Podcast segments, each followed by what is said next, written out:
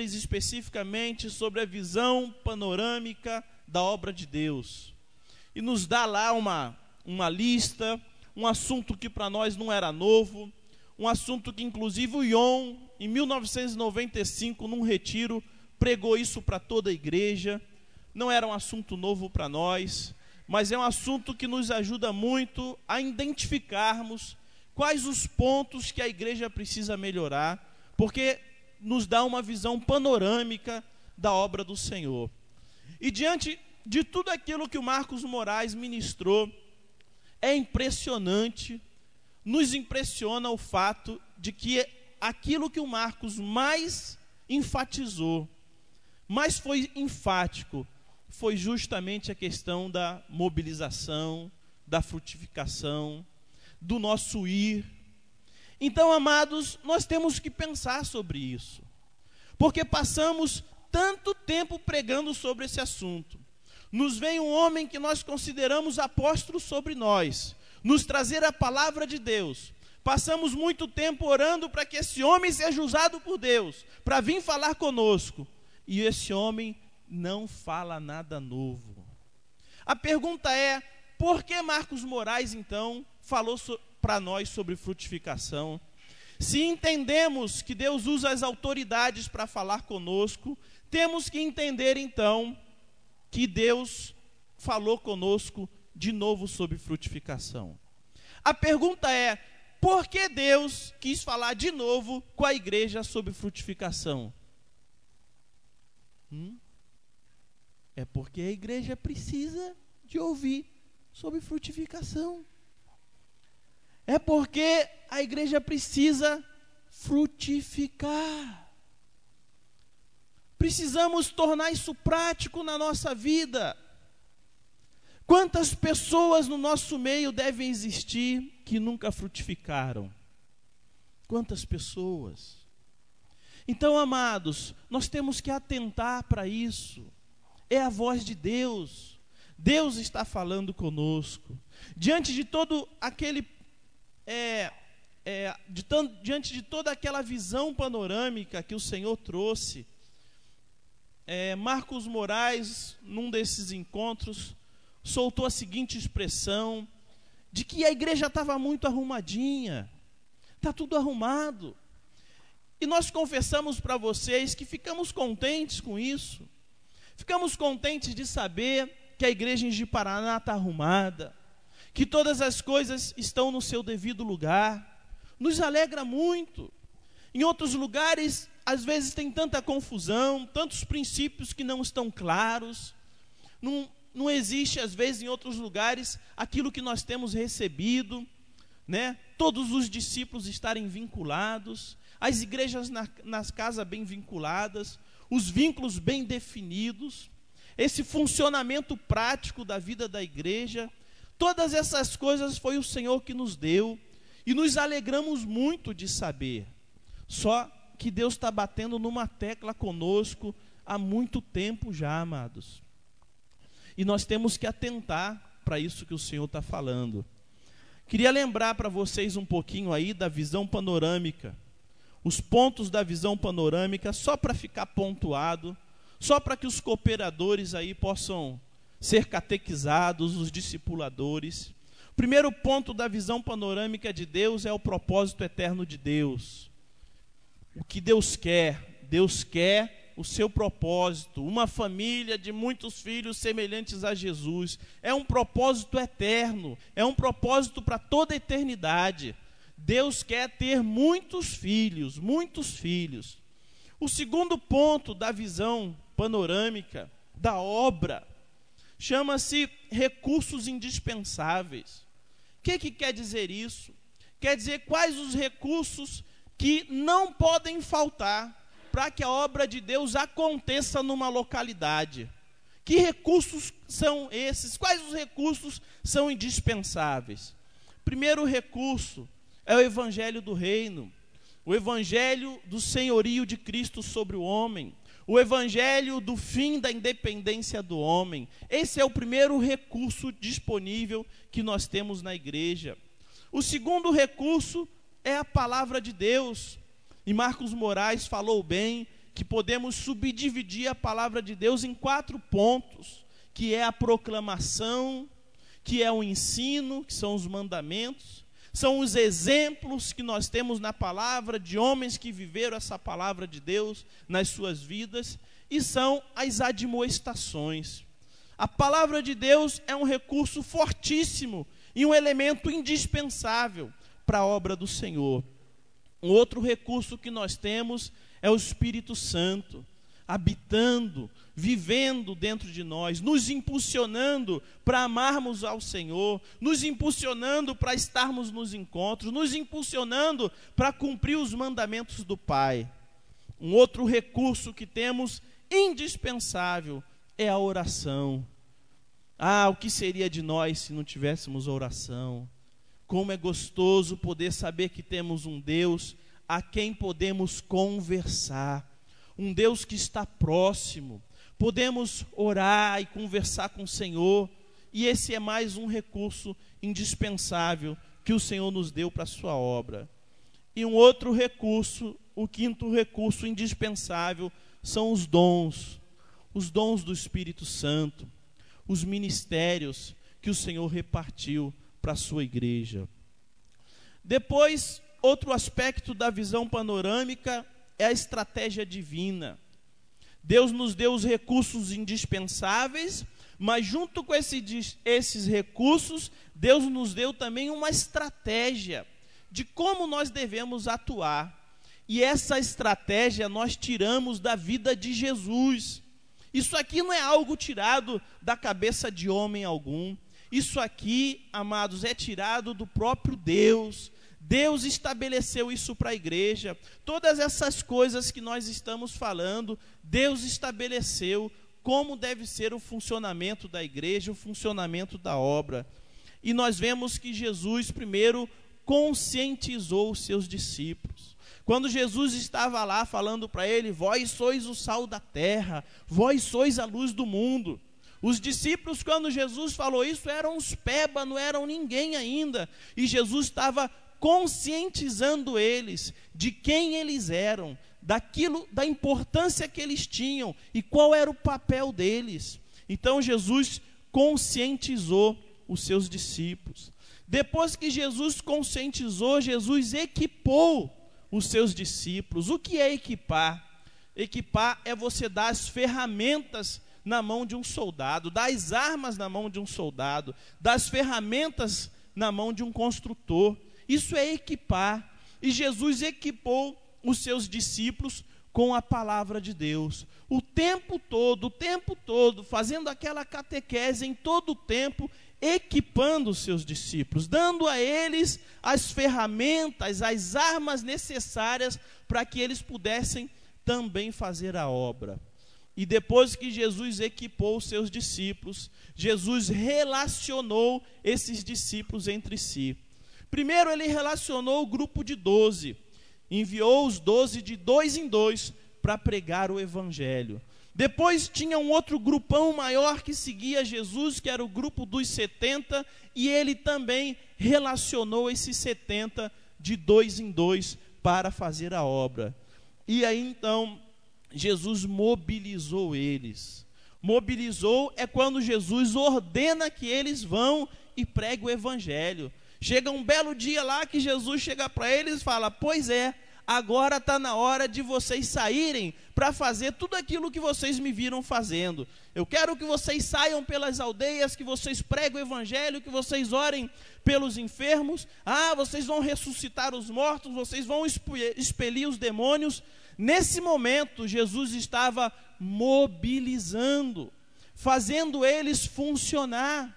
Então, a estratégia divina que, vê, que vemos na vida de Jesus é conscientizar, depois equipar, depois relacionar e depois mobilizar.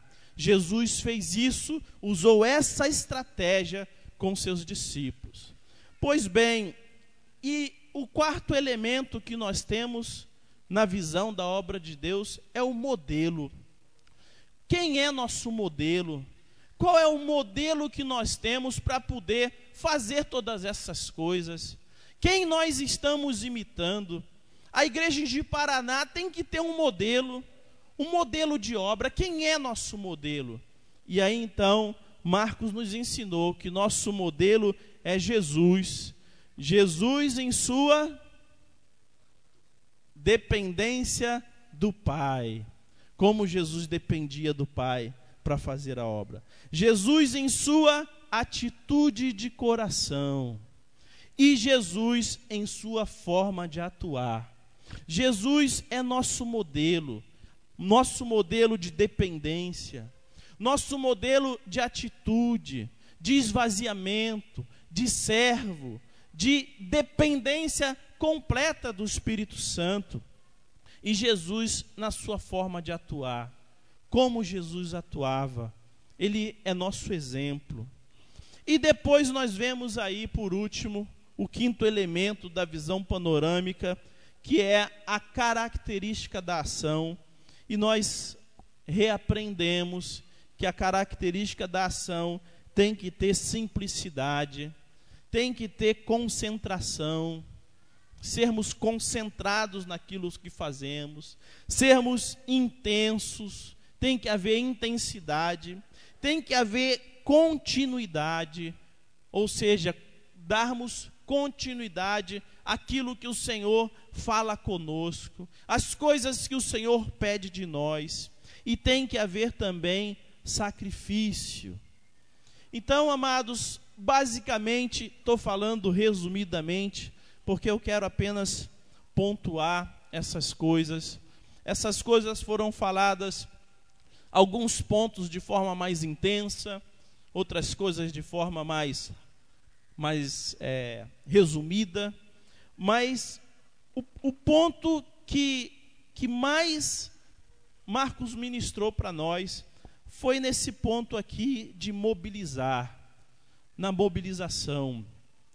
Por que, porque Deus usou a vida do Marcos para falar isso? Por que Deus usou a vida do Marcos para falar isso contigo? Vamos tirar o aspecto igreja, porque quando fala igreja, todo mundo pensa num, num conjunto de pessoas, todo mundo. E às vezes fala igreja, você não se inclui. A igreja, somos todos igreja tal. Então vamos falar você. Por que Deus está falando isso contigo? Por que Deus tantos anos está falando isso contigo? Contigo. Por que Deus envia um apóstolo lá de Salvador, depois de você ouvir tantos e tantos anos sobre isso, e vem aquele apóstolo lá de Salvador para falar as mesmas coisas que esses pastores têm falado há anos com vocês? Por quê? Deus quer falar contigo. Deus quer que você se mova. Deus quer que você saia dessa inércia. Marcos falou assim para nós sobre aquele texto: quão formosos são os pés. E Marcos perguntou: sabe qual é a parte do corpo que Deus acha mais bonito em você? E aí muitas pessoas ficaram pensando, Alguns pensaram, ah, a boca, porque a boca é a que a gente vai usar para falar. Lembram disso? Falou, não. A parte do corpo que Deus acha mais bonito são os pés, porque os pés fazem você levantar o seu traseiro da poltrona. Os pés fazem você desligar a televisão. Os pés fazem você sair da sua casa para visitar os seus amigos, seus parentes, seus vizinhos. Por isso, quão formosos são os pés daqueles que anunciam as boas novas e declaram: O teu Deus reina. Deus olha para os seus pés e Deus fala: Ah, que pés lindos, ó, meu 41 aqui, que lindo. Porque nossos pés nos fazem sair. Marcos falou para nós, amados, sobre o ir. Marcos falou que é simples, é simples. Dar frutos é simples, amados. Complicado é fazer um pintinho. Isso que é um negócio complicado. Você pode aí tentar fazer um pintinho de tudo quanto é forma, você não vai conseguir fazer um pintinho. Deus faz o complicado. Agora o fácil está conosco. E me lembro bem do Salmo 126. Edmar, inclusive, leu esse salmo semana passada no encontro passado aqui, eu quero reler esse salmo com vocês. Salmo 126, versículo 6.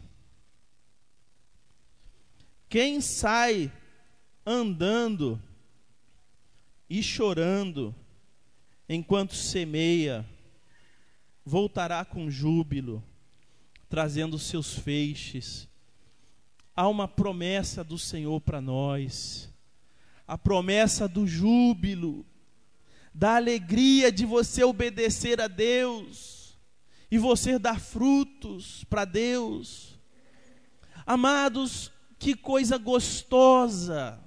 Vocês já devem alguns ter passado por essa experiência de você ganhar uma vida para o Senhor.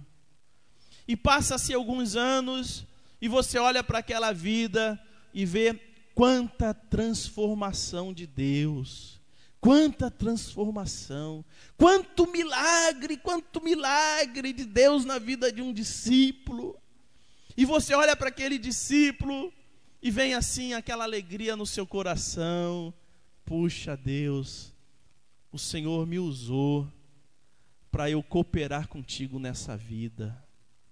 Amados, que alegria, que alegria, que alegria. Dinheiro nenhum no mundo paga esse gozo, essa alegria de você saber que Deus te usou, você é um Joãozinho, uma maricotinha, para produzir um milagre na vida de uma pessoa. Hum. E aqui, amados, é tão simples. Quem sai? Quem sai? Quem sai andando? Sabemos andar? Hã? Sabemos andar, descobrimos que sabemos andar. É complicado andar? Hum? Complicado andar demais, hein? Chorando. Temos que andar, temos que chorar. Chorar diante de Deus pelos frutos. Ó oh, Deus, dá-me frutos, Deus. Deus me dá aquele vizinho, Deus. Deus me dá meu colega de trabalho, Deus. Deus me dá o meu colega lá da minha escola, Deus. Me dá aquele colega. Sabemos fazer isso? Hum? É complicado sair e andar e chorar? É complicado? Vocês concordam que é simples? É simples, é simples. Voltará com júbilo, trazendo os frutos Promessa do Senhor, que se nós fizermos aquilo que é simples, Ele vai fazer a parte complicada. Agora, Deus falou tudo isso já conosco. A pergunta é: você tem feito a parte simples? Sair, ir, visitar, abençoar, não ficar estressado e ansioso se aquela vida vai se converter, porque essa é a parte complicada, é a parte de Deus. A tua parte é fazer o simplesinho, o feijão com arroz. A pergunta é: você tem feito o simples? Você faz essa parte que é fácil, fazer com alegria. Você tem sido agradável aos incrédulos, ser uma pessoa agradável aos seus amigos, colegas, parentes, vizinhos. Jesus era simpático com as pessoas. A Bíblia diz que ele era amigo de pecadores. Os religiosos da época falavam lá, aquele cara, amigo de gente pecadora, vive com os pecadores. E os pecadores gostavam de estar perto de Jesus, porque Jesus era agradável. Agradável. Até os seus inimigos gostavam de estar perto dele, até os inimigos ficavam lá curiosos para ouvir os ensinamentos de Jesus. Atos 10, 38, sabemos bem, Jesus veio para fazer o bem para fazer o bem. O que, que diz Atos 10, 38? Repita para o irmão que está do seu lado aí. Atos 10, 38. Repete para o irmão que está do seu lado.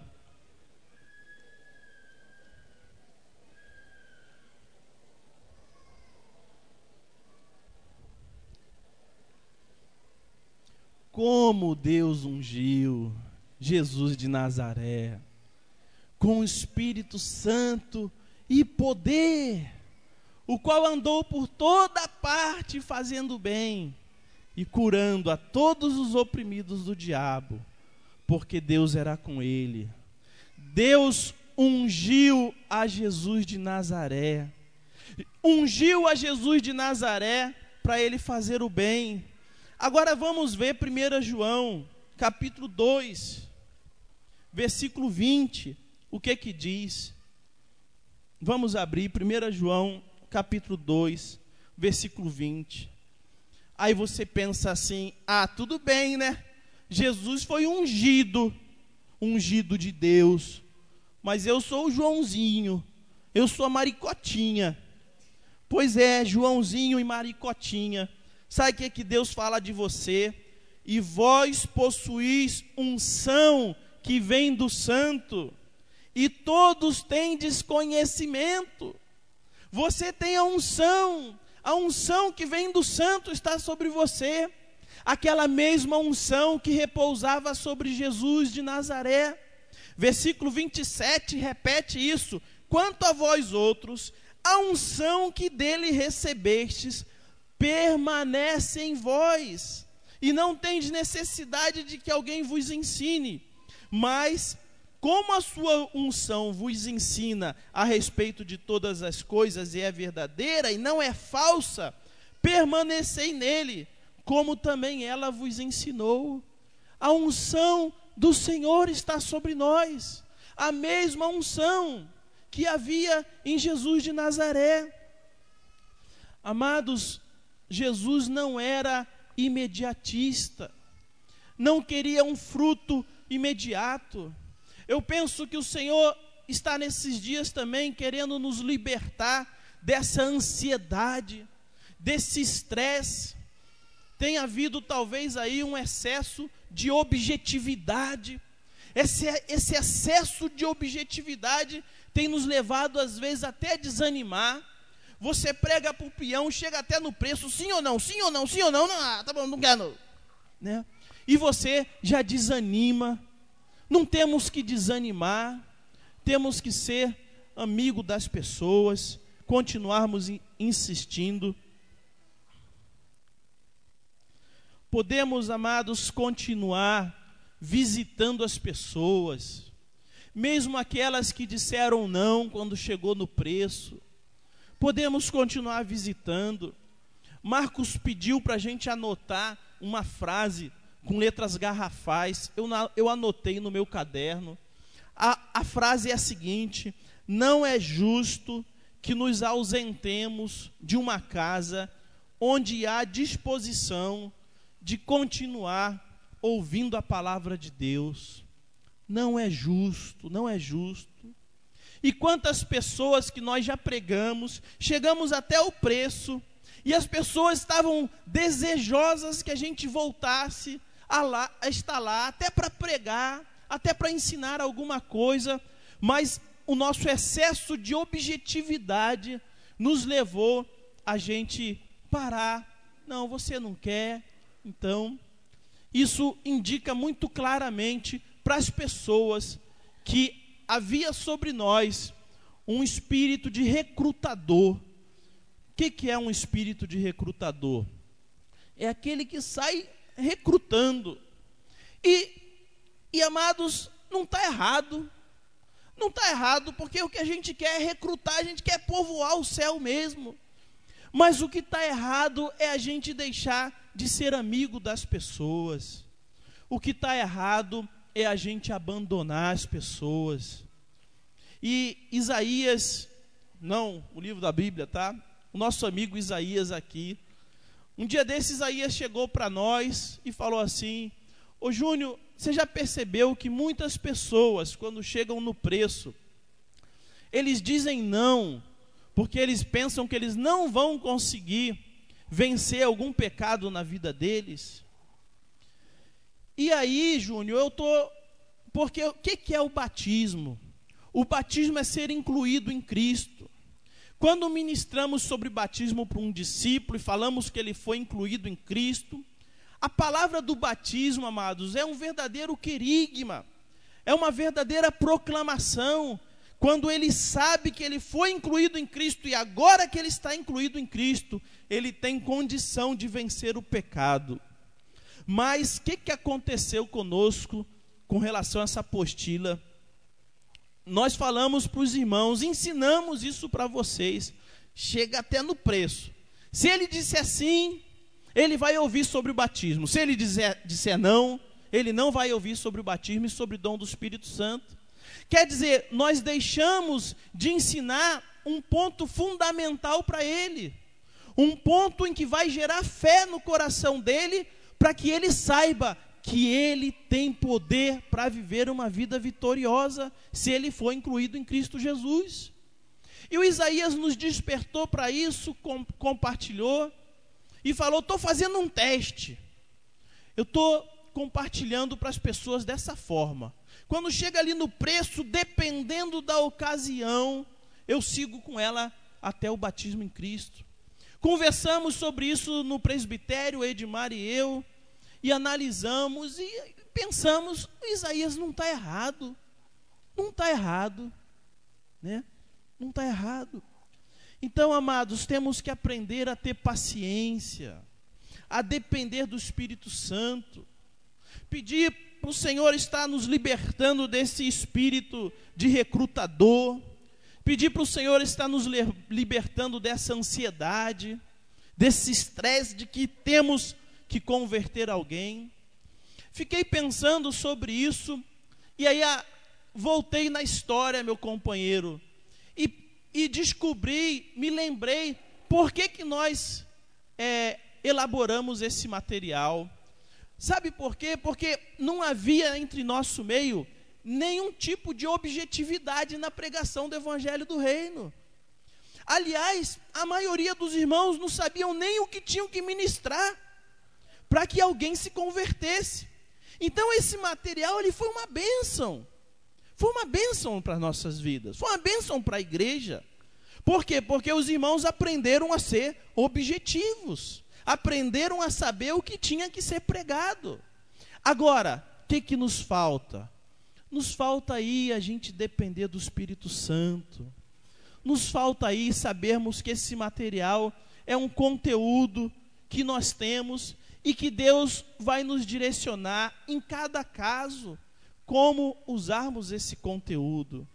Então, amados, não é que agora está tudo errado, não, não está nada errado. O Senhor está corrigindo algumas coisas entre nós, o Senhor está aperfeiçoando aquilo que já existe. Amém? Quero ler com vocês Marcos, capítulo 6.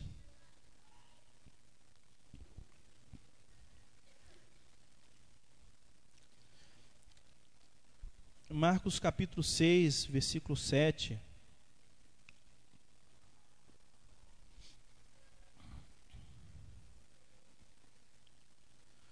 Chamou Jesus os doze e passou a enviá-los de dois a dois, dando-lhes autoridade sobre os espíritos imundos.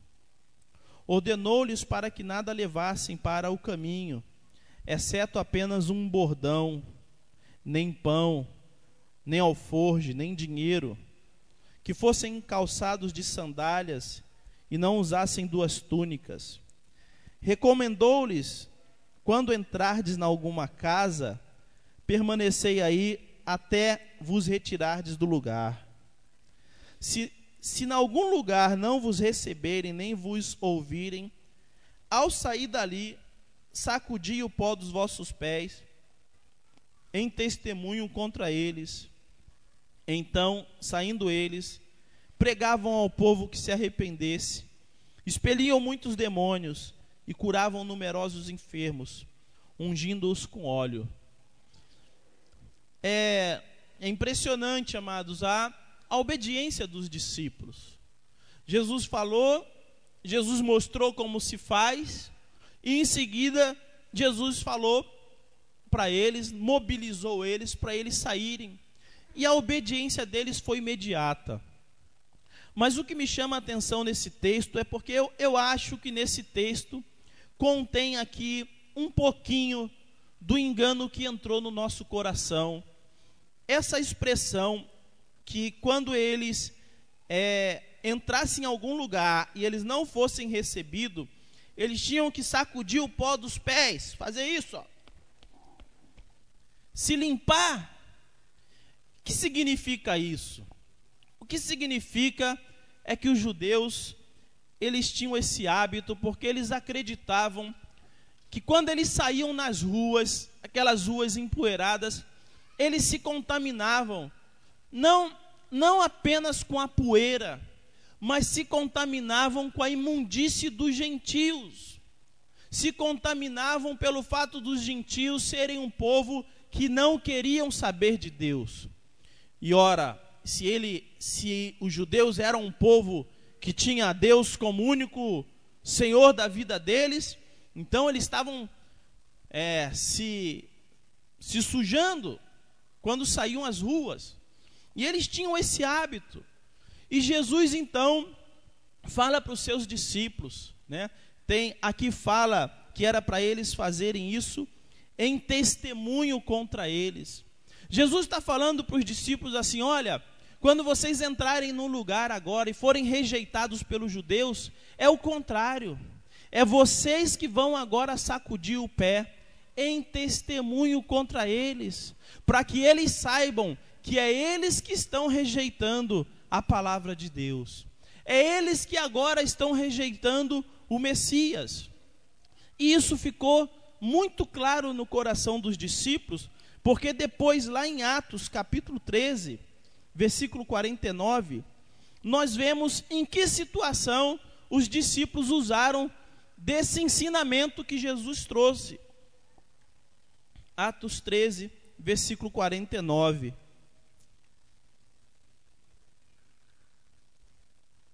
e divulgava-se a palavra do Senhor por toda aquela região.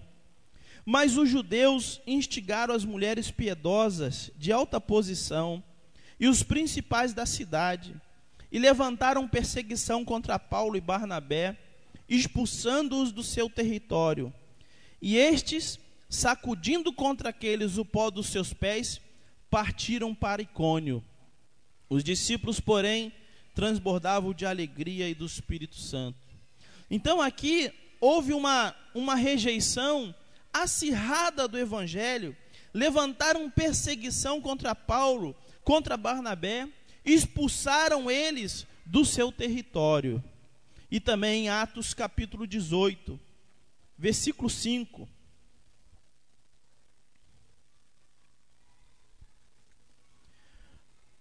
Quando Silas e Timóteo desceram da Macedônia, Paulo se entregou totalmente à palavra, testemunhando aos judeus que o Cristo é Jesus.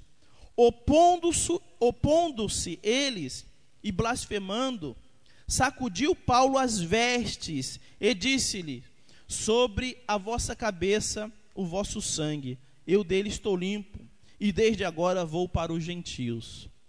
Então, essa era a atitude dos discípulos com relação aos judeus quando havia uma rejeição acirrada, uma rejeição clara.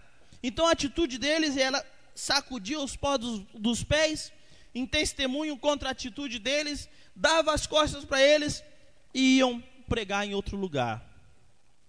Amados, eu penso que um pouquinho disso entrou no nosso coração quando nós ouvimos um não de, de uma pessoa.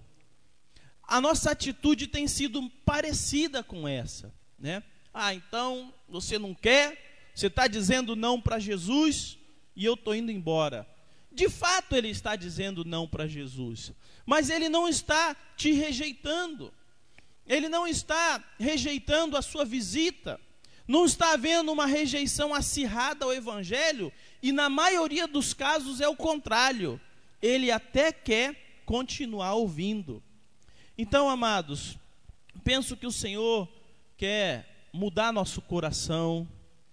Eu penso que tem muitos aí, aqueles que já frutificam Deus quer aperfeiçoar seus corações e suas motivações. Mas tem muitos ainda que não frutificaram. Tem muitos ainda que parece que não estão nem aí para isso. Não estão se dispondo a fazer o simples, aquilo que o Senhor está exigindo. E eu quero dizer para vocês que Deus não muda a sua palavra para o seu povo enquanto ele não nos vê obedecendo. Nós vamos continuar ouvindo muito sobre isso ainda, até que a gente venha praticar esse negócio. Fomos muitas pessoas em Médici, vocês fizeram muitos contatos, vocês têm ido nesses contatos, tem, temos ido atrás dessas pessoas. Essa semana fui atrás de um, de um contato que eu já tinha ido há, há seis anos atrás, acho. Era um vizinho de uma casa que eu morei. Né? Amados, mas que alegria, que alegria desse, desse querido quando, quando nos viu. Fui lá com o Serjão, visitamos ele, mas que alegria. Cara, só falta, sei lá. E na hora de ir embora, não, não vai embora, é cedo, é cedo. Rapaz, volta aí.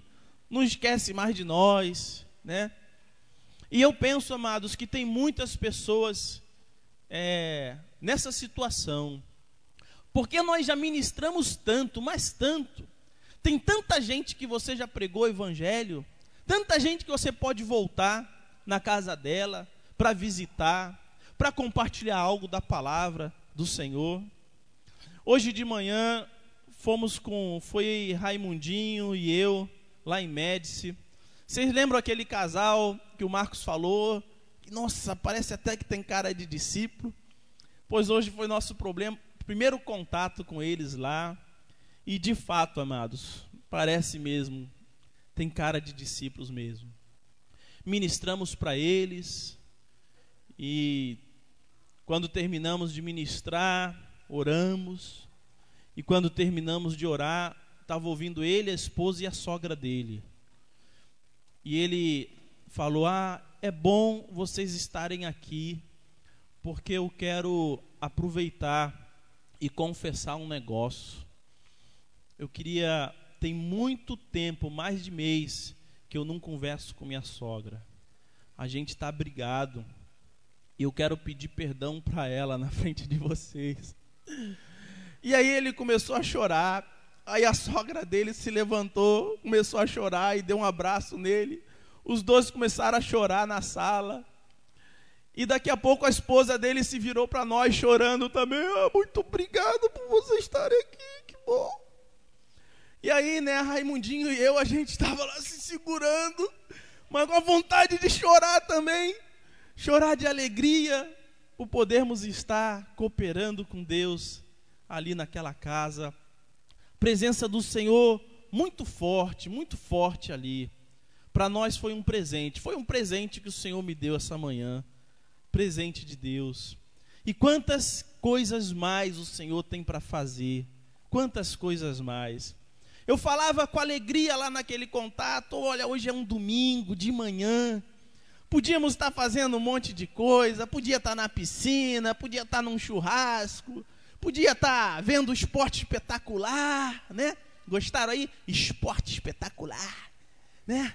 Esporte espetacular, passa lá os esportes da minha cidade. Hã?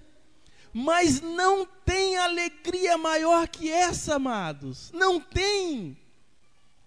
O nosso Jesus nos dá uma alegria muito maior quando a gente obedece. Parece que há uma graça do Senhor nos acompanhando. Parece que Jesus está lá no meio dessa gente. E tem milagres nos esperando no meio desse povo, amados. Milagres. Conformosos são os pés do que anunciam as boas novas. Conformosos são. Eu quero, eu estou com carga no meu coração de orar. Orar por aqueles que não frutificaram. Estou com a carga de orar por isso. Orar por aqueles que parece que ainda estão adormecidos. Aqueles que parecem que é uma dificuldade para você praticar essas coisas. Estou com carga da gente orar por esses contatos de médici. Estou com carga para a gente orar para que aqueles que deram frutos venham dar mais frutos ainda. Estou com carga para a gente orar para que o Senhor esteja corrigindo o nosso coração, para que a gente seja bem focado nas coisas certas, que o Senhor possa acertar os desvios que ao longo desses anos aí entraram no nosso coração com relação a essas coisas. Estou com carga da gente orar por isso. Amém? Meu companheiro, você quer falar alguma coisa? É. Vamos orar então. Queria que os irmãos fizessem grupos aí de dois, de três, de quatro, e você colocasse nesse grupo aquilo que Deus está falando com você, aquilo que você quer que os irmãos orem, aquilo que você precisa mudar e melhorar. Agora eu quero falar. Eu sabia que esse assunto ia, ia mexer com meu companheiro. Me alegro muito porque quando estava ministrando, me veio o coração o texto que Deus fala que ele faz da estéreo mãe de filhos. E em especial veio a vida de uma discípula que Deus colocou meu coração para orar por ela com imposição de mãos para que cesse toda é, esterilidade espiritual e que ela frutifique. Então estou achando que meu companheiro está sendo um pouco tímido. Vamos fazer um negócio maior. Vamos fazer diferente. Se você nunca frutificou, você vai vir aqui na frente, nós vamos morar com você. Vamos fazer diferente. Então vamos fazer isso. É, diz que o jugo é despedaçado por causa da unção. Então, se você tem, se tem uma coisa que eu sei que te inquieta a vida, a vida, eu sei o que, que é. Você escuta um monte de pastor que fala sobre frutificação e fala sobre a necessidade de frutificar e fala sobre. Aí você olha para você, não frutifiquei nenhuma vida.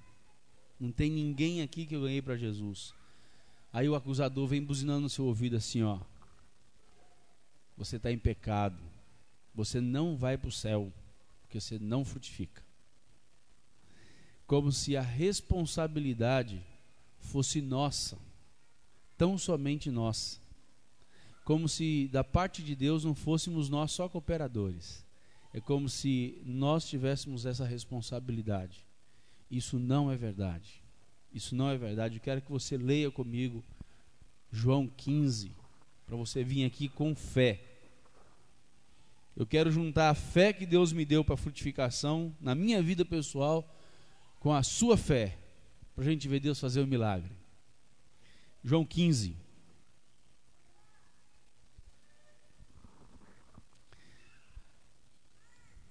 Achou?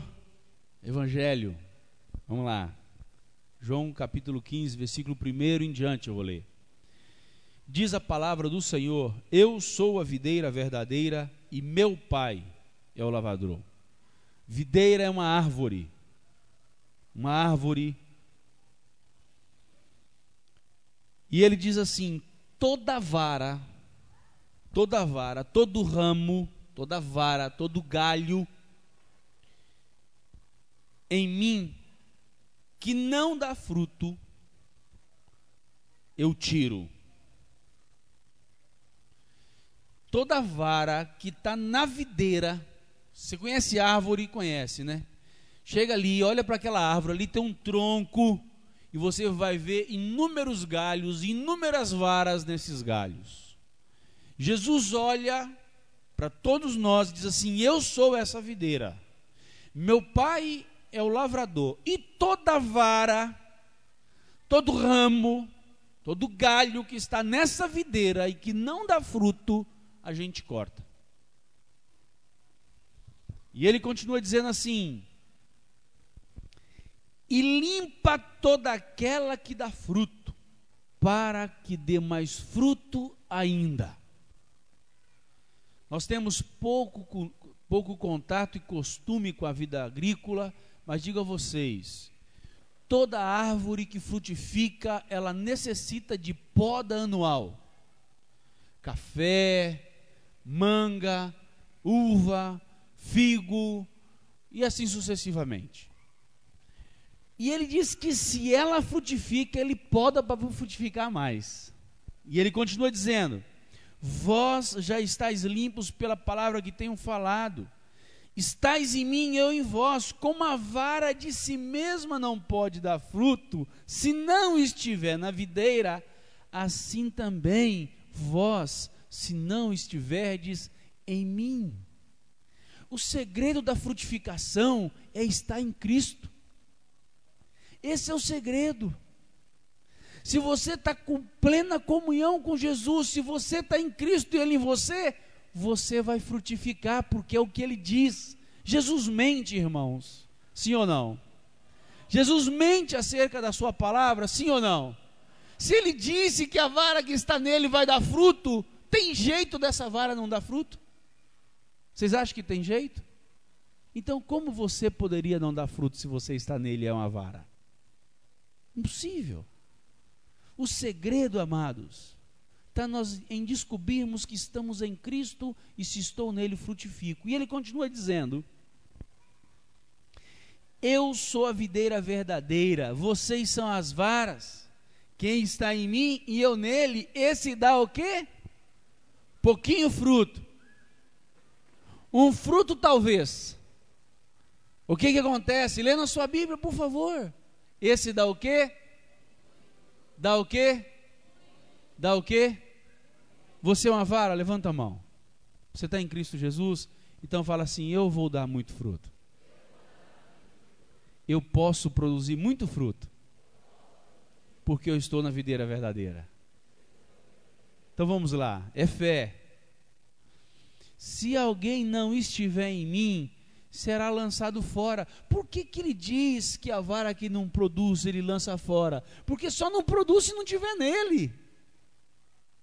É por isso que ele pode dizer que se não frutificar, eu vou jogar fora. Sabe por quê? Porque ele fala que se não tiver nele, ele lança fora. E eu só não vou dar fruto se eu não tiver em Cristo. Porque é natural da videira produzir azeitona. Não tem como ela não produzir isso. Se eu estou nela, eu vou como consequência dar fruto. E se eu estou dando fruto, Ele vai me limpar para eu produzir mais fruto ainda. Agora, se eu não estiver em Jesus, Ele me arranca fora. Então, amados, não fique com medo dessa palavra como se ela fosse condenativa. Essa palavra é para que a gente se aperceba do tanto que nós podemos frutificar se nós observarmos que estamos em Cristo. Se, agora continuemos como vara se seca e os colhe e lança no fogo e ardem. Agora, se vós estiverdes em mim e as minhas palavras estiverem em vós, pedireis tudo o que quiserdes e vos será feito. Eu vou pedir para produzir fruto. O Júnior disse isso agora. Senhor, eu quero produzir fruto, eu quero, vou chorar para produzir fruto diante do Senhor. E ele continua dizendo assim: Nisto é glorificado, meu Pai, que deis, que deis que deis, e assim sereis. Aí é um verbo que está no, no contínuo. Eu não posso produzir fruto hoje e deixar de produzir amanhã e depois não. E sereis. Sempre vou produzir, então sempre sou discípulo dele. Agora o Senhor não nos fala para frutificar para sermos salvos. Coloque isso na sua mente, por favor. Eu não sou salvo porque eu frutifico. Eu frutifico porque eu sou salvo. Frutificação é a qualidade daquele que é salvo. Vou voltar a repetir para esse engano sair do seu coração. Eu não vou correr igual um louco atrás de dar fruto para garantir meu espaço no céu. Ou seja, não, não vou frutificar para ser salvo. Não, amados eu frutifico porque eu sou salvo, ou seja, eu estou na videira, então a vida da videira está na minha vida, e a vida da videira faz com que eu produza muito fruto. Essa é a motivação do Espírito em nosso coração, produzir fruto porque estamos em Cristo Jesus, e tudo que aquilo que é de Jesus vem para as nossas vidas. E não tem coisa mais gostosa do que ganhar vida para Jesus. Você vê o milagre de Deus O milagre de Deus na vida do ser humano. O impossível Deus faz. O fácil é conosco. Me lembrei do Ailton essa semana, me compartilhando um funcionário dele que está falando de Jesus para ele. Sete meses trabalhando com ele. Sete meses o Ailton sem falar de Jesus para esse cara. Um dia sai para Jaru para trabalhar. Na volta ele resolveu, vou falar de Jesus para ele. Vira para o funcionário e pergunta assim: Você conhece sobre Jesus? Ele responde: Muito pouco. Você gostaria de ouvir falar de Jesus? Muito que, que o Ailton fez de difícil nisso tudo? Eu vou falar para vocês qual foi a parte mais complicada que o Ailton fez nessa história toda. Conseguiu ficar sete meses sem falar para esse cara. Essa é a parte difícil. Sabe qual que é a parte mais fácil? É falar, porque é impossível é com Deus. Sabe quem está convencendo as pessoas de pecado, justiça e juízo? Uma pessoa chamada Espírito Santo. O Deus Espírito foi derramado, diz Pedro, sobre toda a carne, como profecia do, de Joel. E esse Espírito foi derramado sobre toda a carne com a função de convencer o homem de pecado, justiça e juízo. Então está o Espírito Santo em volta da pessoa, convencendo ela de pecado. Agora vai precisar de outro elemento, qualquer. É? Alguém que abra a boca para falar. E essa pessoa vai abrir o coração, porque o Espírito Santo já estava falando com ela. Vou juntar fé que Deus tem me dado para frutificar na minha vida, com aquilo que nós lemos na Sua palavra e a Sua. Vou te chamar para a gente orar por você. Vamos tomar. O primeiro desafio contra a vergonha você ter coragem de levantar e vir aqui para a gente orar. Né? Quando você levantar, você vai denunciar que você não frutificou ainda. Olha que vergonha. Mas eu vou falar, olha que alegria, depois você vindo aqui, poder apresentar um novo fruto, porque você, como vara, vai produzir muitos frutos para a glória do Pai. Nisso é glorificado a Deus. Deus quer ser glorificado com os nossos frutos. Amém? Vem na frente e vamos orar para você. Você não frutificou? Não. Quero frutificar? Quero. Vem aqui que eu vou orar por você. Meu companheiro e eu vamos impor as mãos e vai acontecer um milagre na sua vida. E vou te dizer: a frutificação não está diretamente ligada com a fluidez na comunicação. Presta atenção na minha colocação. A frutificação não está ligada diretamente com a fluidez da comunicação. Sabe por quê? Eu estou aqui diante de uma professora. Alguém conversa mais que professor em sala de aula? Tem jeito de conversar? Aqui, dois professores. Por que, que não frutificaram? Porque não sabe falar? Sabe. Porque professor sabe falar. Todos os professores sabem falar. Então não deixa vir esse engano no seu coração, é porque eu não falo direito. Ah, porque talvez eu não vou falar direitinho as coisas. Gente, quem faz a obra é Deus. Nós fazemos a parte fácil é apresentar a Deus, falar que Deus deseja a pessoa, que Deus está interessado nela. O Espírito Santo vai iluminar a sua mente de a forma que você vai usar, que palavras que você vai usar, a maneira que você vai abordar, como é que você vai fazer. Isso é obra do Espírito Santo. Não tem curso para isso. Não tem jeito. Agora tem sim uma maneira. Se a videira está enxertada, se o, o, o ramo está enxertado na videira, tudo aquilo que está no coração de Jesus vai fluir no seu coração e vai despertar pelo Espírito Santo um monte de coisas boas na sua mente.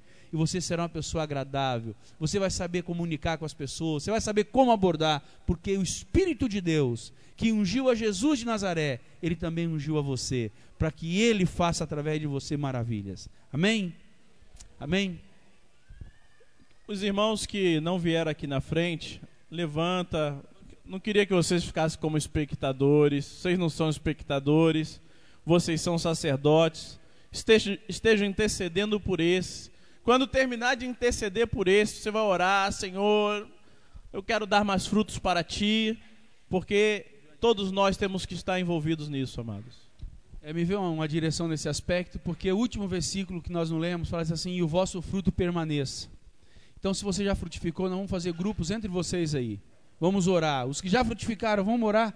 Faz um grupinho de quatro, cinco, seis, vamos orar para que Deus nos encha de graça para continuar frutificando. A 30, 60 e a 100 por um.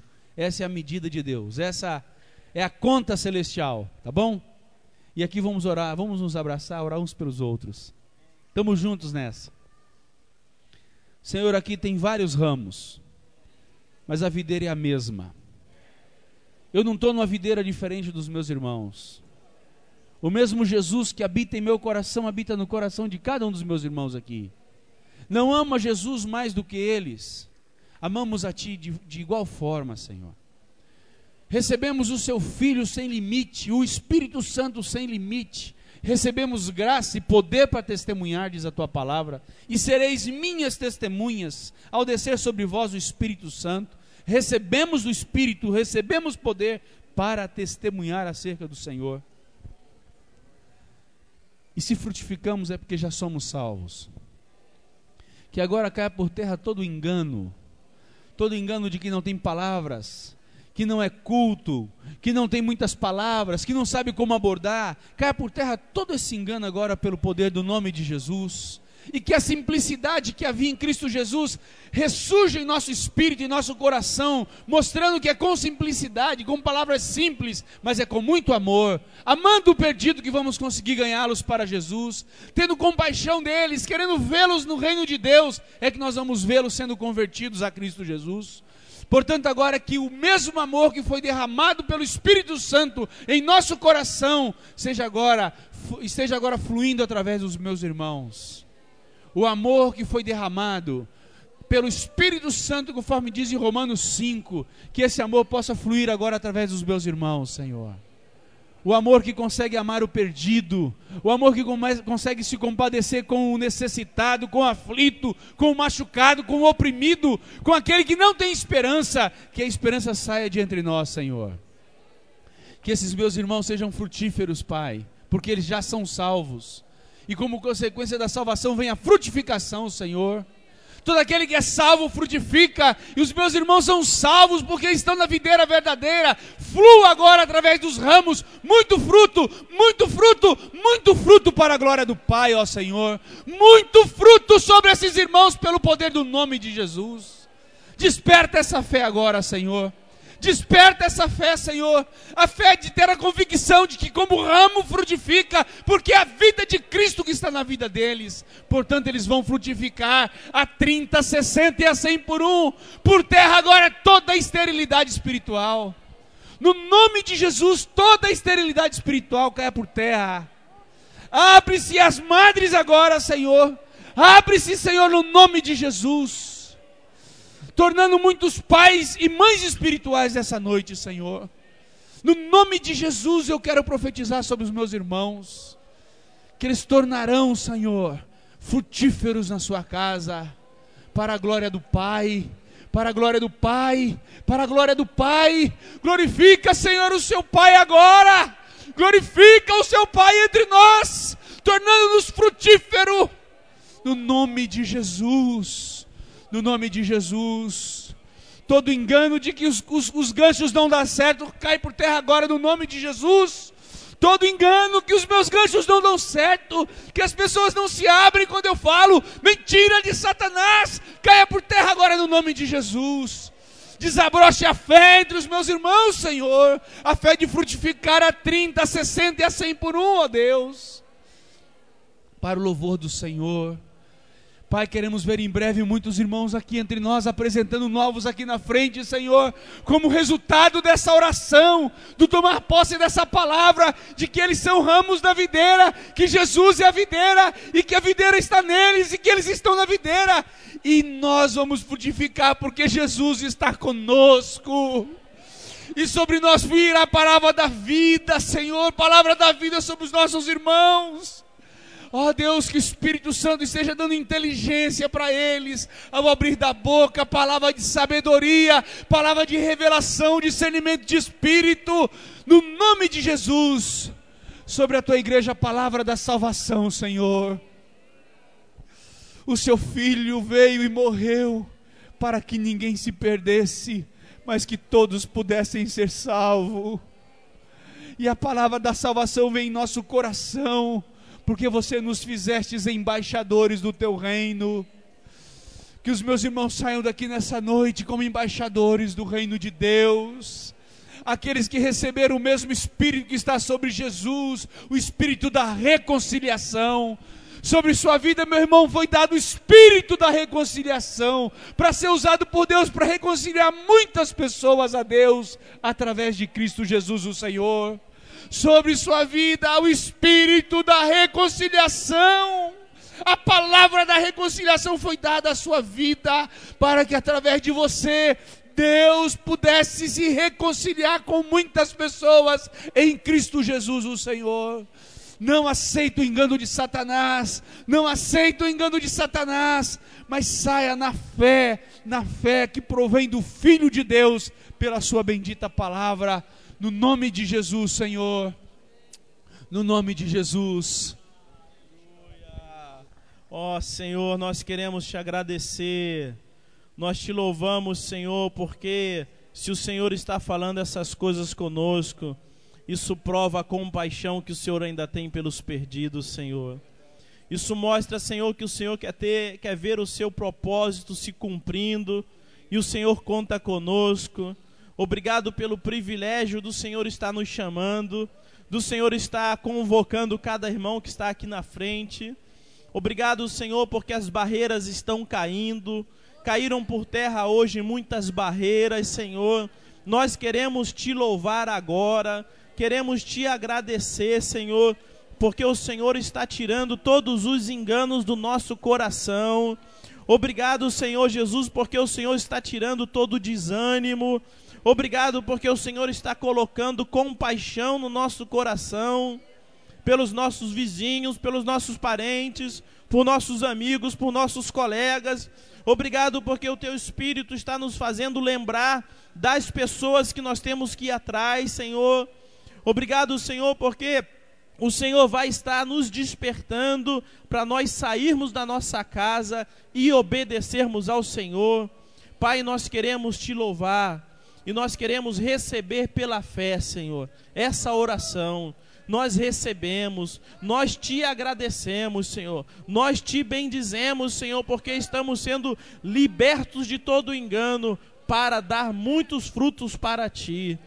Senhor, nós abençoamos essas vidas aqui na frente, na autoridade do nome de Jesus, para darem muitos frutos para o Senhor, para a glória do teu bendito nome, Senhor, em nome de Jesus, em nome de Jesus. Aleluia. Ora com o irmão que está do seu lado agradeça a Deus, agradeça a Deus, louve ao Senhor, porque o Senhor vai estar te dando frutos. Vamos agradecer a Deus por esse momento na nossa vida. Aleluia, Jesus.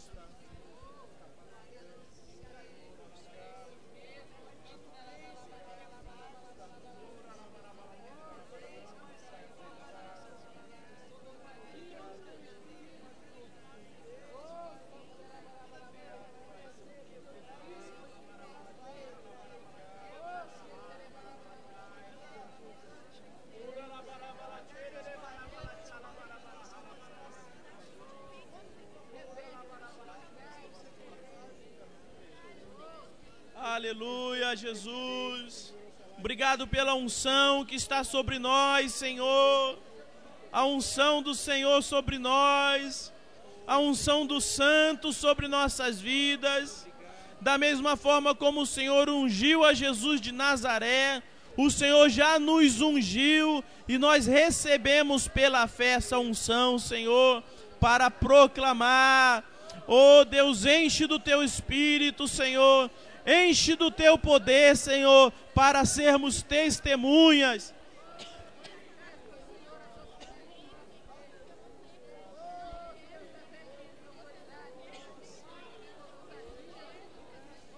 Aleluia.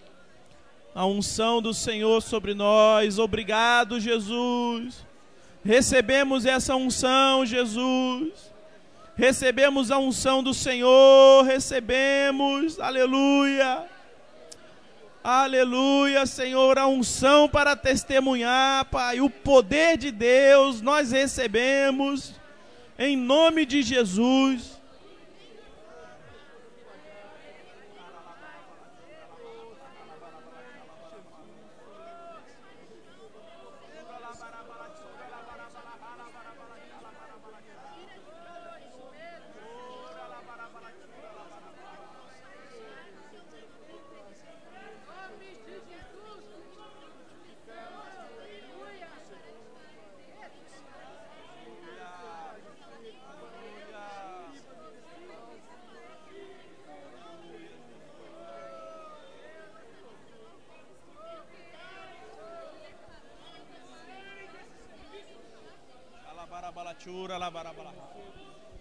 Aleluia.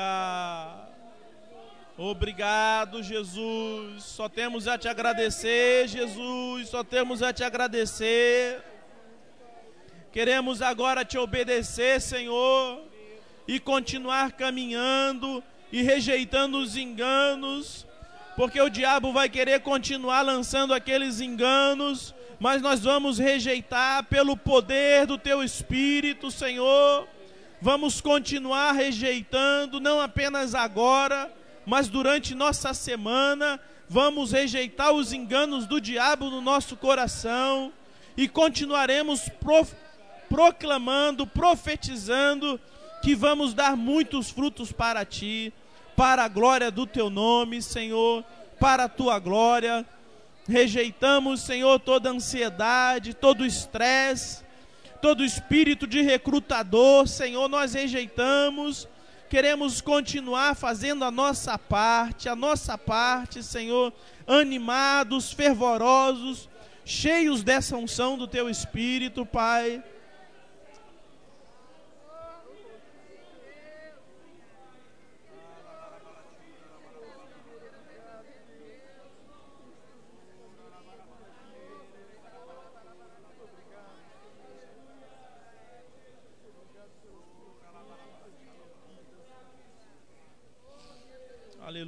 Aleluia. Senhor, nós queremos apresentar a Ti os contatos de Médici, Senhor. Oh Deus, queremos andar semeando e chorando por essa cidade, Senhor. Queremos semear muitas vidas para Ti ali. Senhor, convence as pessoas de pecado. Levanta a Tua igreja naquela cidade, Senhor. Abençoamos, Senhor, todas aquelas pessoas que nós visitamos e queremos voltar, Senhor, em cada casa e quando voltarmos lá, levarmos a presença do Senhor, a unção que está sobre nós, nós vamos repartir naquela cidade, Pai, em nome de Jesus, Senhor, em nome de Jesus.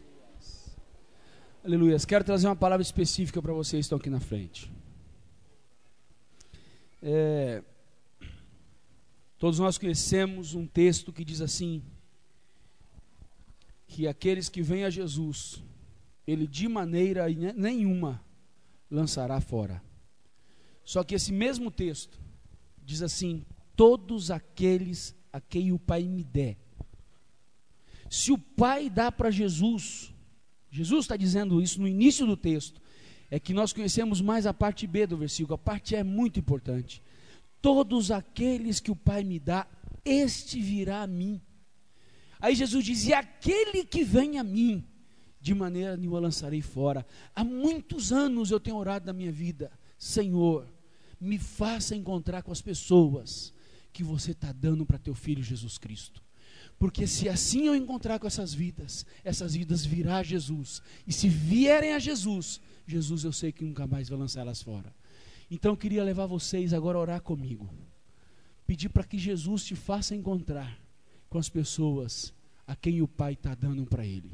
Que seja você só o cooperador. Isso é cooperar, é fazer onde, onde Deus está fazendo. Isso que é cooperar, não é fazer na força própria. Ah, não queria tanto que o João se convertesse. Nossa, quanto que eu queria que a Maria se convertesse. Continue orando pelo João e pela Maria, mas vá além. Tem uma visão mais ampliada, porque às vezes nossa, nossa visão mesquinha e tapada nos faz ser estéreis. Eu vou te provar isso. Muitas vezes você chora por um perdido. Você inclusive dá nome pelo perdido. Senhor, eu queria muito que a minha irmã se convertesse. Queria muito que a minha amiga de trabalho se convertesse. Ou que o meu amigo de serviço se convertesse. E aí você se fecha para o universo de pessoas que o Pai está dando a Jesus. Por isso que você se torna incapaz. Porque você não está cooperando com Deus. Agora, quando você abre a sua mente para saber quem é que o Pai está dando a Jesus. Quem é que o Pai está dando a Jesus? Quando nós saímos para pescar, gente, a gente lança a vara, a isca para tudo que é canto, porque uma hora a gente acha um peixe. Vocês entendem o que tem que fazer para pescar vidas? A mesma coisa. Não seja seletista. Não fique atrás de um João ou da Maria ou do Pedro André, que sua mente se abra para Deus. De repente, quando você estiver fazendo uma compra de supermercado, você falar de Jesus para alguém, essa pessoa é aquela que o pai está dando para o filho e o filho vai receber essa pessoa e o filho jamais vai lançá-la fora. Quero que você ore comigo agora. Peça para Deus te apresentar as pessoas que Ele está dando para Jesus. Eu não posso fazer isso para ninguém, porque nós não somos Deus. Só Deus sabe quais são os corações que Ele está trabalhando em Paraná. E se Ele sabe, Ele quer compartilhar com você quem são essas vidas, porque Ele quer te usar para você frutificar 30, 60 e a 100 por um. Essa é a vontade de Deus para a sua vida. Não é que você fique aqui na frente chorando porque não frutificou, não. É que você vem para frente alegre porque produz a 30, 60 e a 100 por um. Essa é a vontade de Deus para a sua vida. Peça para Deus te apresentar agora. Vamos orar assim? Senhor, eu preciso conhecer as vidas que o Senhor está dando para Jesus. Eu não as conheço ainda. Pode ser o vizinho, pode ser o funcionário, pode, ser alguém que eu vou encontrar uma vez na vida, que se eu não abrir a boca, nunca mais teria outra oportunidade. Agora o Espírito do Senhor está em nós, nos move o coração. Se estamos aqui na frente, Senhor, é porque não queremos que isso persista, não queremos continuar sem fruto, queremos frutificar a 30, a 100 60 e a 100 por um, Senhor. Por isso estamos aqui chorando nos seus pés, clamando a Ti. Nós somos os ramos. O ramo sem a videira não dá fruto. O ramo necessita da vida da videira, e a vida de Cristo em nós é que nos capacita para o fruto. E se nós estamos no Senhor e o Senhor está em nós, nós temos segurança nisso, nós vamos frutificar. Agora eu quero te pedir para todos os meus irmãos, especificamente, Senhor amado, nos faça conhecer as vidas que você está dando para Jesus. Faça esse milagre dentro de nós. Usa-nos dessa maneira. O seu filho curou a muitos porque ele via que o Senhor queria curar, que o Senhor estendia as mãos. E agora, nessa noite, nós queremos conhecer as vidas que estão sendo encaminhadas a Jesus. E usa-nos para fazer o milagre, ó Deus. Aleluias. Usa-nos para termos encontros divinos como aquele que Jesus teve com aquela mulher no poço de Samaria. Aquele poço de Jacó foi, foi um encontro fantástico, porque ali tinha alguém que estava sendo entregue a você, e você compreendeu isso e foi usado pelo Pai. Usa-nos agora, a partir de hoje, no nome de Jesus, dessa maneira. Queremos conhecer todos aqueles que estão sendo dados a Jesus. Faz-nos encontrar os dignos dessa cidade, Senhor Faz-nos encontrar os dignos dessa cidade, Senhor. Queremos ser usados dessa maneira para o louvor da glória do Filho de Deus, no nome de Jesus. Que os olhos espirituais dos meus irmãos sejam abertos para enxergar aqueles que estão sendo dados a Jesus Cristo, Senhor. E eles vão testemunhar, rindo com alegria, de todo o fruto de Deus na vida deles, para o louvor do Filho de Deus entre nós, no nome de Jesus, Senhor. Amém. Aleluia. Jesus é bom. Voltemos para os nossos lugares. Aleluia. E aí, o que, que vocês acham? Quem faltou, perdeu alguma coisa hoje? Hã? É. Tá vendo só, amados? Por isso que eu não gosto de faltar encontro. Por isso que eu nunca gostei. Eu ficava sempre pensando assim: Jesus vai estar lá com meus irmãos e eu não vou estar lá no meio dos meus irmãos. Você já pensou? Imagina a pessoa em carne de Jesus numa reunião com os discípulos e você fora dessa reunião. É assim que eu, é assim que eu penso sempre, amados. Eu penso desse jeito. Não pode um negócio desse. Porque Jesus falou: onde estiverem dois ou três reunidos em meu nome, aí eu estou no meio. Então Jesus sempre está no meio. E aí quando você falta, você perde isso. Você perde de estar pertinho de Jesus. Aleluia. Temos novos para ser apresentados. Hã? Tem um novinho aí, o filho do João Wellington. João Wellington quer apresentar o filhinho dele. Vem aqui, João Wellington.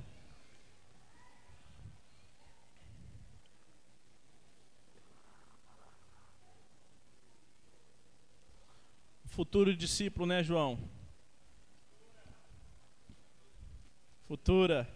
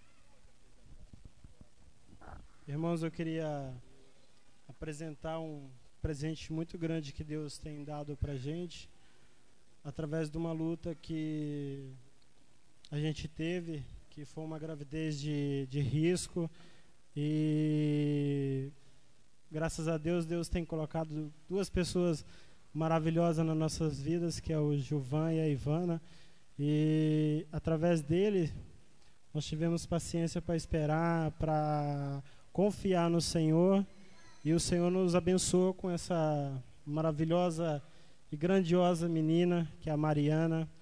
E eu queria estar agradecendo ao Senhor e apresentando ela neste momento para Ele. Senhor, eu te louvo, meu Pai, porque através Senhor, de todas as lutas, meu Pai, que nós tivemos, Senhor, Tu tem nos dado, meu Pai, este presente maravilhoso que é a Mariana, Pai. Senhor, nos capacita, Pai, para que venhamos, Senhor, a estar criando ela, meu Pai, no teu caminho, Senhor. Para que um dia, meu Pai, nós apresentamos ela, meu Pai, como um discípulo teu. Por isso, Senhor, capacita mim, capacita minha esposa, meu Pai, em nome de Jesus, Senhor. E obrigado, meu Pai, por ter me colocado, Senhor, neste grande reino. Obrigado, Senhor, por ter me tirado, meu Pai, deste mundo, Senhor, e ter me colocado, meu Pai, na tua maravilhosa família, Senhor, porque através dela, meu Pai, hoje, Senhor, eu creio, meu Pai, que vou criar minha filha para ti, meu Pai. Aleluia. Por isso, Senhor, eu te louvo em nome de Jesus, meu Pai, te agradeço. Amém, Senhor. Aleluia. Vamos aplaudir a Mariana. Aleluia. Glória a Deus. Que bom.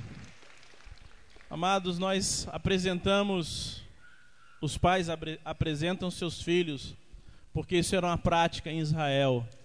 Os filhos, quando nasciam, o judeu ia no templo e apresentava seu filho para o Senhor e, e consagrava seu filho para Deus. E nós devemos estar fazendo isso, mas não enquanto ele é pequenininho, né? Aqui João Hélito apresentou a Mariana. Devemos estar todos os dias apresentando nossos filhos para o Senhor, consagrando nossos filhos para Deus.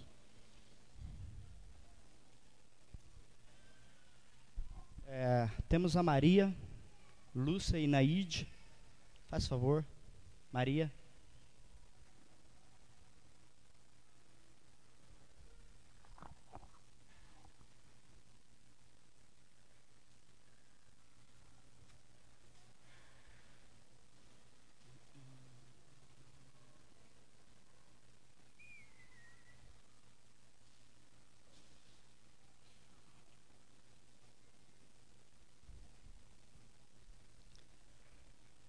Maria é, foi um gancho da Naide e juntamente com a Lúcia foram ministrar.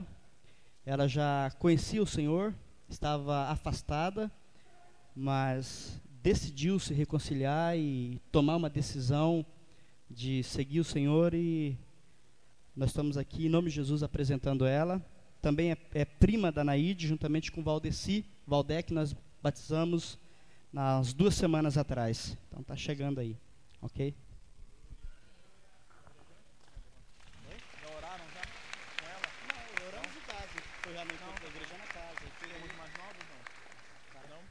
Vamos ficar em pé um pouquinho, hein? Para abençoar a novinha.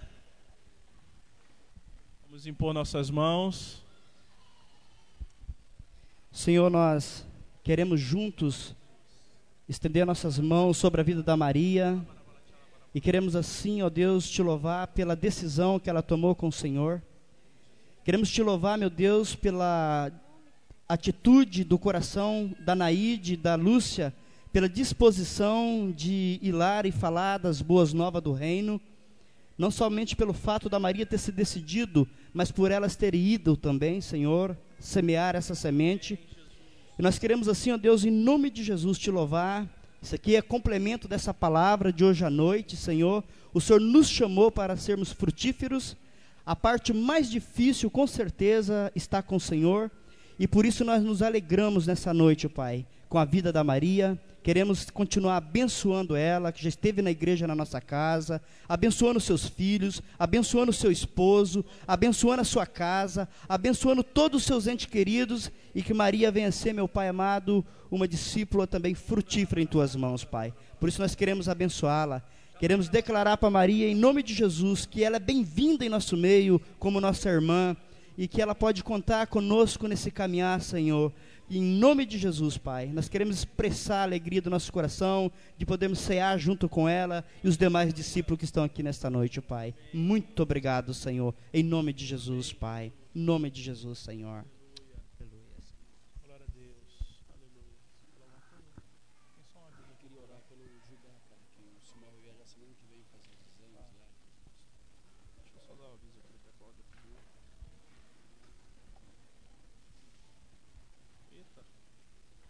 Amados, a Cláudia Veronese, ela não viajou ainda, está resolvendo as coisas ainda em Paraná, e ela pediu para avisar para vocês que ainda falta ela vender uma cama de casal em Mogno por 100 reais, uma escada de ferro por 50 reais, uma impressora HP 600 por 50 reais e tem também um portão de correr de madeira.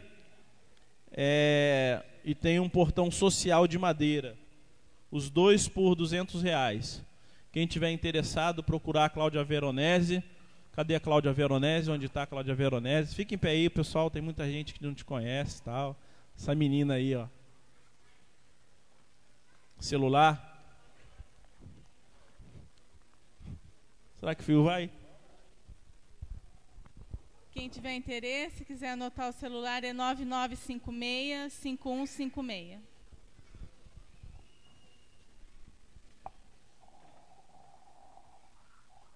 O Silmar está indo para São Paulo semana que vem para fazer uma revisão, olhar, olhar mais de perto a, a questão da saúde do Judá. Então pedi que ele pegasse o Judá para a gente orar por ele, pelo Silmar e Neia, para que Deus faça um milagre na vida do Judá. Nós queremos um Deus das coisas impossíveis. Queremos ver um milagre na vida do Judá. Meu amigão.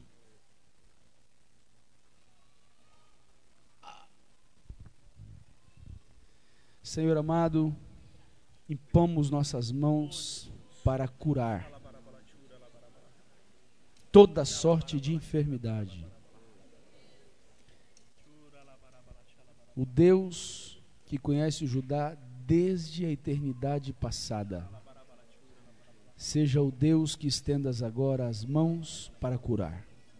No nome de Jesus, ordenamos a todos os músculos a reagirem no nome de Jesus. Repreendemos todo mal repreendemos e dizemos: cesse toda enfermidade. Que o Senhor esteja agora indo com eles. Amém. Adiante. Fazendo o Senhor com que confirme o milagre. No nome de Jesus. Ordenamos cura, restauração completa de toda a saúde do Judá pelo poder do nome de Jesus, seja o Senhor agora glorificado. Toda sorte de enfermidade, nós rejeitamos o nome de Jesus. Nós não admitimos nenhum tipo de enfermidade que antes o Senhor mesmo já não tenha permitido para que pudéssemos ser abençoados. Portanto, tudo que não provém de Deus agora sobre Judá, seja repreendido pelo poder do nome de Jesus. Quer causa física, espiritual, nós rejeitamos e ordenamos saúde no nome de Jesus. No nome de Jesus. Senhor, nós abençoamos o Silmar e a Neia, para que o Senhor esteja dando toda a sabedoria, toda graça a eles em todo esse processo, que possam estar dependendo do Senhor, ouvindo tua voz e recebendo toda a direção, toda a orientação do Senhor, Pai. Nós os abençoamos nessa fase da vida deles, em nome de Jesus. Fortalece-os com teu poder, para a glória do teu nome, Senhor. Amém, Jesus. Amém.